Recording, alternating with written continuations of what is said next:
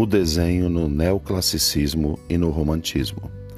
No século XIX, agitado por fortes mudanças políticas e culturais, provocadas por acontecimentos como a Revolução Industrial, surge o desenho industrial, voltado para a projeção de máquinas e equipamentos.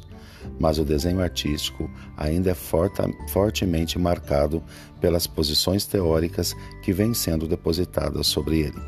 No entanto, o estilo de cada artista começa a ser percebido ou mais percebido.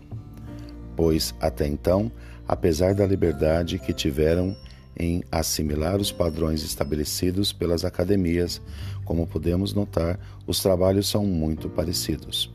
No momento de transmissão do neoclassicismo para o romantismo no século XIX, começam a ocorrer mudanças sensíveis nas formas de expressão, como uma abertura maior para a manifestação da individualidade, passando muitas vezes pela exposição de emoções e sentimentos.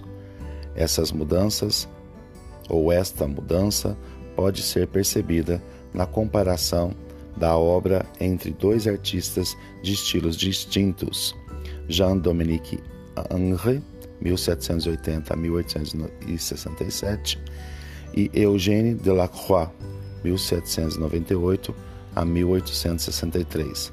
Ambos retrataram o famoso compositor e violonista Niccolo Paganini, que nasceu em 1782 e morreu em 1840, cada um à sua maneira.